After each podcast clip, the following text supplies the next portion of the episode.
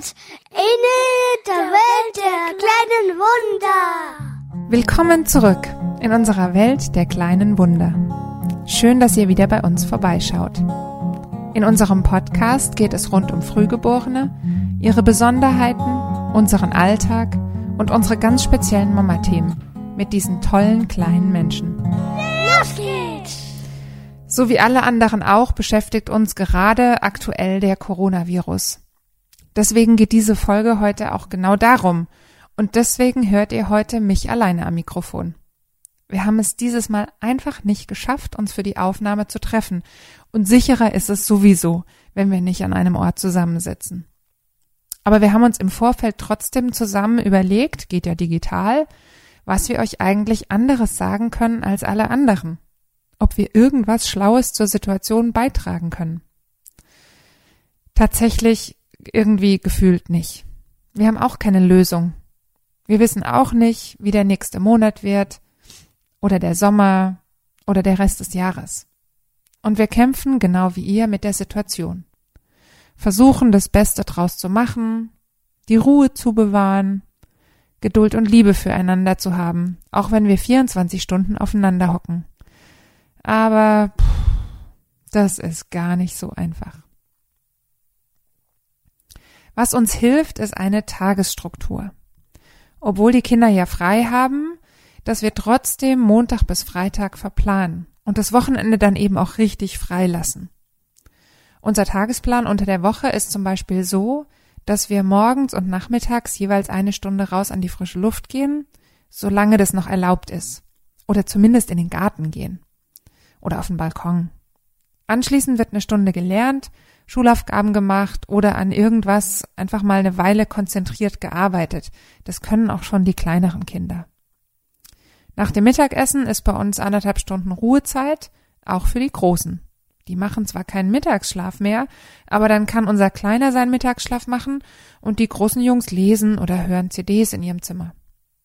Zwischendrin ist noch eine Stunde Bastelzeit und vorm Abendessen eine Runde Fernsehen und dann ist der Tag auch irgendwann rum. Schon nach einer Woche können unsere Jungs den Plan auswendig, weil wir ihn einfach konsequent jeden Tag einhalten. Das gibt den Kindern Sicherheit bei allem Ungewohnten und uns allen irgendwie ein Gefühl von Normalität. Was echt anstrengend für mich ist, ist das Arbeiten dazwischen. Das geht euch vielleicht auch so, für alle, die Homeoffice machen müssen, vielleicht zum ersten Mal. Ich mache das tatsächlich öfter und mag es eigentlich auch ganz gerne, aber eben deswegen, weil ich normalerweise halt richtig Ruhe dafür hab. Und jetzt toben drei Jungs um mich rum, da bin ich ganz zwangsläufig nicht so produktiv wie sonst. Aber was will ich machen? Jetzt muss ich die Mittagsruhezeit und natürlich auch die Abende zum Arbeiten nutzen. Das ist echt nicht ideal. Aber es wird ja hoffentlich nicht noch monatelang so weitergehen. Die meisten Termine, die wir so unter der Woche haben, was wir euch in der letzten Folge ja auch erzählt haben, also viele Therapien oder die meisten Therapien sind jetzt natürlich auch ausgesetzt. Unsere Physiotherapeutin macht im Moment gerade noch einen Notdienst und letzte Woche haben wir tatsächlich nochmal Physio gemacht, allerdings da schon draußen auf dem Hof damit wir eben nicht in geschlossenen Räumen sind. Das war super. Die Jungs mussten ähm, so ein Parcours, ähm, also so ein Slalom-Parcours vorwärts und rückwärts durchlaufen und dabei einen Tischtennisball auf einem Löffel balancieren. Also so ein bisschen wie Eierlauf. Ähm, das hat ihnen mega Spaß gemacht und hat sie auch echt angestrengt und, und herausgefordert. Sowas funktioniert natürlich nur bei schönem Wetter, das ist schon klar. Aber das Wetter ist ja im Moment gar nicht so schlecht und es lohnt sich schon, so einen Vorschlag auch mal zu machen, wenn ihr noch Therapien machen wollt und könnt. In solchen Zeiten muss man eben einfach kreativ werden. Trotzdem werden auch wir sicher die Therapien in den nächsten Wochen erstmal eine Zeit lang aussetzen müssen. Die Sicherheit geht natürlich vor, gerade bei unseren von der Intubation doch lungengeschädigten Kindern.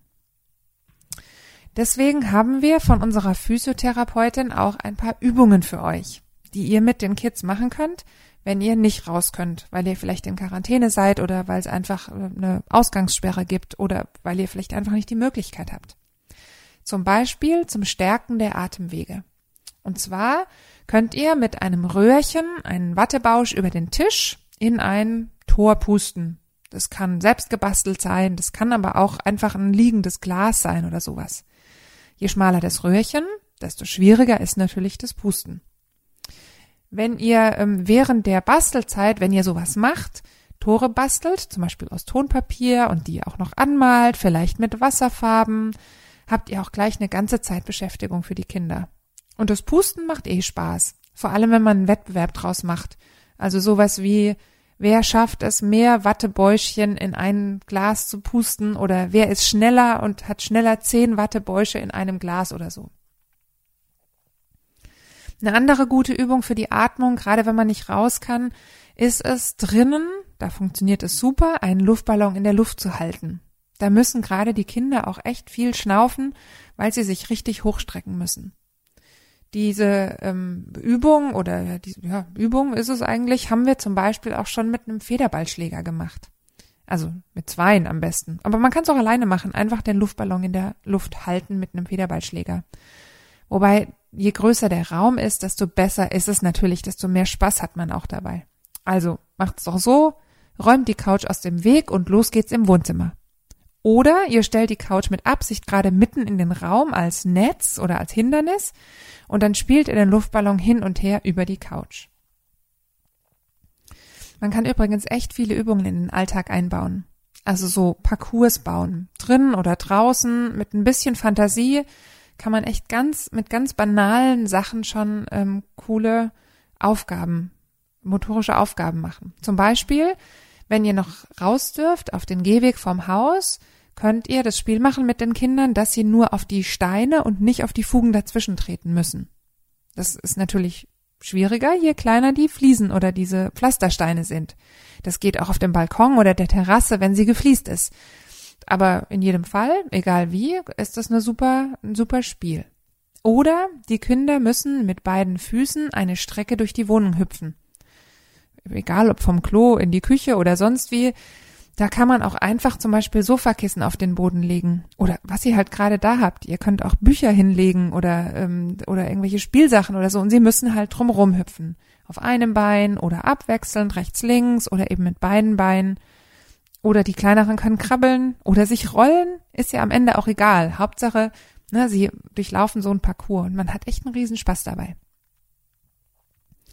Übrigens sind so alte Spiele, wie wir sie früher hatten als Kinder, sowas wie Gummitwist oder auch das Hüpfkästchenspiel, dass man einfach mit Straßenmalkreide auf die Straße malt, echt gute motorische Übungen. Gerade zum Beispiel für die Wadenmuskulatur.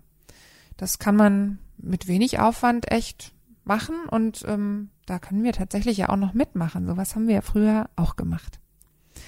Und wenn ihr noch raus dürft, dann könnt ihr auch, wenn ihr bewegungseingeschränkte Kinder habt, einfach mal ihren Rolli draußen selbst schieben lassen, anstatt sich immer, sie sich immer durch die Gegend schieben zu lassen. So. Und ein wichtiger Hinweis noch von unserer Physiotherapeutin, da habe ich ehrlich gesagt überhaupt nicht dran gedacht, aber als sie das gesagt hat, habe ich gemerkt, oh stimmt, das muss ich auch machen, nämlich bitte die Schuh- und Orthesenkontrolle nicht vergessen, dass die noch passen. Also gerade wenn man nicht so viel draußen ist oder nicht, ja, nicht so viel unterwegs ist einfach, dann geht es echt schnell unter in so einer Situation. Weil man vielleicht auch im Moment gar nicht so die Möglichkeit hat, in die Geschäfte zu gehen wie sonst. Viele sind ja geschlossen, gar nicht offen. Ähm, aber auch bei Kindern, die keine Orthesen haben, bitte nicht mit zu kleinen Schuhen rumlaufen. Da muss man schon auch dran denken, dass im Moment einfach vieles länger dauert, weil natürlich auch die Unternehmen alle eingeschränkt sind. Also es kann gut sein, dass auch Online-Bestellungen im Moment einfach länger dauern. Und wenn ihr Anträge stellen müsst bei den Kassen, zum Beispiel eben für neue Orthesen oder sowas oder andere Hilfsmittel, dann rechnet auch damit oder bei denen damit, dass es länger dauert. Denn gerade auch die Krankenkassen haben im Moment echt eine besondere Situation. Wenn ihr also merkt, dass ihr neue Orthesen braucht, beziehungsweise dass die Kinder neue Orthesen brauchen, dann bestellt sie lieber gleich. Das gilt übrigens auch für vielleicht Frühlingsschuhe oder leichtere Schuhe, die ihr jetzt, wenn es wärmer wird, ähm, braucht in neuen Schuhgrößen. Lieber mit ein bisschen Vorlauf bestellen, dann habt ihr sie auch rechtzeitig. Am Ende des Tages müssen wir aber gerade alle mit unseren Kräften haushalten. Die Kinder müssen öfter anpacken als sonst. Das schadet denen irgendwie auch gar nicht. Also wir haben am Wochenende zum Beispiel einfach mal alle zusammen geputzt, als dass ich das normalerweise mit einer Haushaltshilfe irgendwie mache. Und dann habe ich mich noch gefragt, warum habe ich die denn eigentlich? Ich kann doch eigentlich immer die Kinder einspannen. Gut, das fänden die jetzt wahrscheinlich nicht so witzig, wenn es immer wäre, aber tatsächlich im Moment in dieser besonderen Situation ist das richtig gut. Da sehen die auch mal, was wir denn so alles machen den ganzen Tag für sie und mit ihnen. Ja, und das, was wir schaffen, das schaffen wir. Der Rest bleibt halt eben auch mal liegen. Deswegen wird heute auch diese Folge ein bisschen kürzer als sonst. Aber wir denken an euch alle. Haltet durch und bleibt gesund. Ganz wichtig ist jetzt wirklich das Immunsystem zu stärken. Dafür braucht ihr auch gar nicht viel. Vitamin C und Zink sind ein super Anfang für ein gutes Immunsystem und jeden Tag ein bisschen frische Luft. Auf jeden Fall bleibt gesund. Schreibt uns gerne und verzeiht uns echt bitte, wenn wir vielleicht gerade mal nicht so schnell antworten wie sonst in diesem Chaos.